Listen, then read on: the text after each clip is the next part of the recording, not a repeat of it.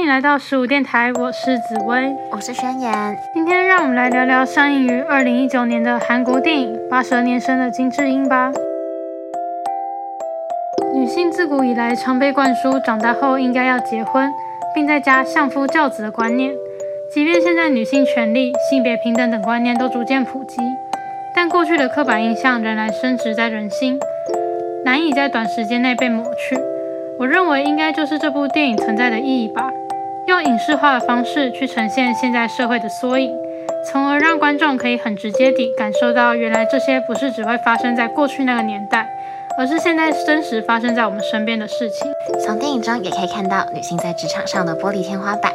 即便再怎么努力工作、升职加薪等等，都比男性同事还要慢上许多。而且在公司中，端茶倒酒等杂事都是由女性职员在负责，这一切发生的相当自然，就好像他们本来就应该这么做一样。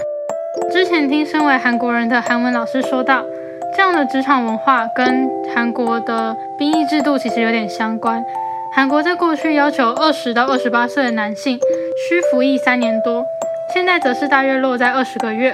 很多人会选择在大学就学期间办理休学去当兵，因此男性会比女性还要晚出社会，进入职场后也会因为有当过兵的关系，比女性更快升职加薪。相反的。如果还没有当过兵，则会被认为是还没有长大的表现。兵役制度与台湾相比，算是严苛许多。讲到玻璃天花板，现在已经有越来越多的重要女性领导人在努力的发挥影响力，想要突破这样的现象。其中让我最印象深刻的是冰岛的第一位女总统，也是全世界第一位民选的女总统。她曾经说过：“I think if the world can be safe, it will be safe by a woman. And they did not do it with war; they do it with words.” 其实只要给女性足够的机会跟平等的升迁管道，女性的能力绝对是不亚于男性的，只是受限于长期的社会现象跟社会期待，所以很可惜有很多人无法发挥自己的能力。其实我觉得在电影中也可以看出女性在选择做全职妈妈或者继续工作的为难。当全职妈妈的话，就会被说在家里煮煮饭，用丈夫赚的钱过贵妇的生活很轻松；但找其他人照顾，然后继续工作的话，又会被说小孩不是自己教的会变坏，也因为韩国职场的竞争力很大，导致很多人不敢请育婴假，担心自己请假回来之后就没有办法继续待在公司了。虽然我们前面比较多谈的是有关职场上面的潜规则，但其实生活中也存在很多案例，像是电影中有一个女学生在公车上被性骚扰，事后这位学生的爸爸却是检讨她为什么要把裙子穿得这么短。不管是在韩国还是在台湾，这样检讨受害者的案例其实真的很多，也值得我们去反思。在电影中，金智英时常感到忧郁，也会有情绪不稳定的问题，还会发生变成另外一个人的举动，这些可以视为产后忧郁症的症状。产后忧郁症的因素有很多种可能，一般像是生理、情绪、社会影响、体内激素变化等等都有可能。症状包含极度忧伤、疲劳、焦虑、易怒、睡眠以及饮食变化等等。过去会被认为这是只有女生才会得到的病症，但现在看来，就算是男生也有可能会得到。以我的角度来看，电影中呈现的金智英是因为生活产生重大变化而得病的。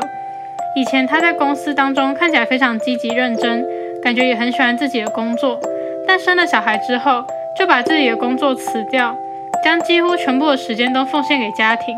可能难免会有一些心理不平衡的状况。当然，这些是我推测的其中一部分的原因。造成他生病的原因肯定还有很多，像是社会压力、婆媳关系都有可能。我也觉得金智英会得到产后忧郁症，很大一部分应该是因为在生了小孩之后，她就把生活完全给了家庭，而且尽管她已经为家庭跟孩子付出很多，社会却仍然对她很不友善。像他带着孩子出门时，连想好好喝杯咖啡都要被许多路人不友善的对待。我认为这部电影其实反映了韩国社会其实对女性或者是妈妈都还有一些不友善的地方，像是电影中的路人对带着小孩的妈妈其实都不太友善，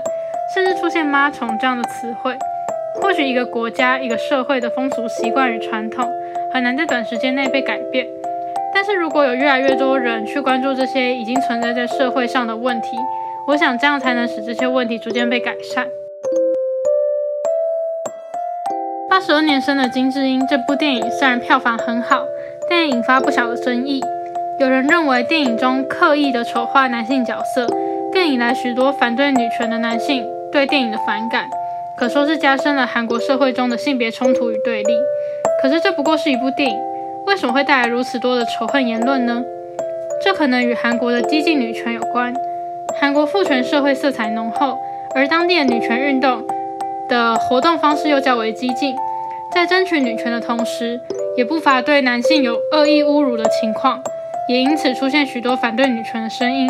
进而变成助长厌女的风气。讲到女权，我觉得其实整个社会有在争取女权，就已经是一件很好的事情了。毕竟在多数的国家，就算已经有了一些法律上的保障，男女之间还是有很多无形的不平等，需要透过争取女权来改变。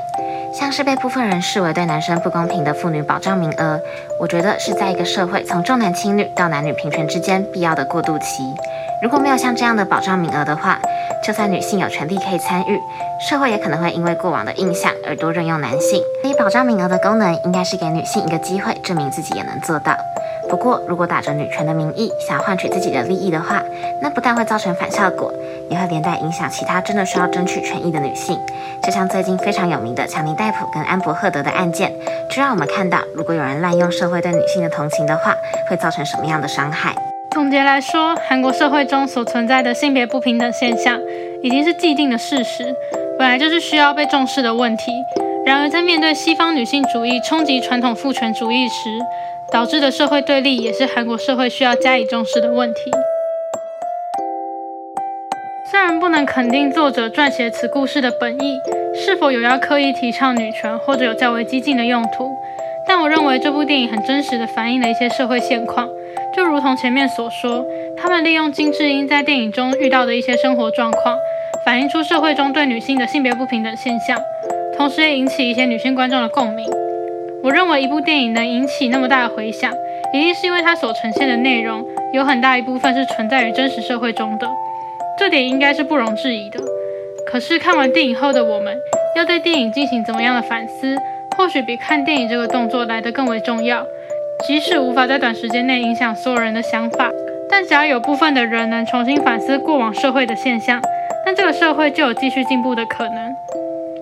而我眼中的女权，应该是着重于不管哪一性别的人，我们都是人，我们都有权利选择我们想要且适合的事情来做，而不是被既定的社会印象规范我们一定要承担什么样的性别角色，或者做什么样的行为，更别说是对一群体制造仇恨言论。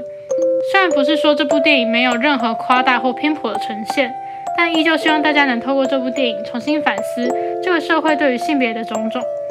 这期节目就到这里结束了，感谢收听十五电台，我是紫薇，我是宣言，愿在此驻足的你都能获得能量，再次出发。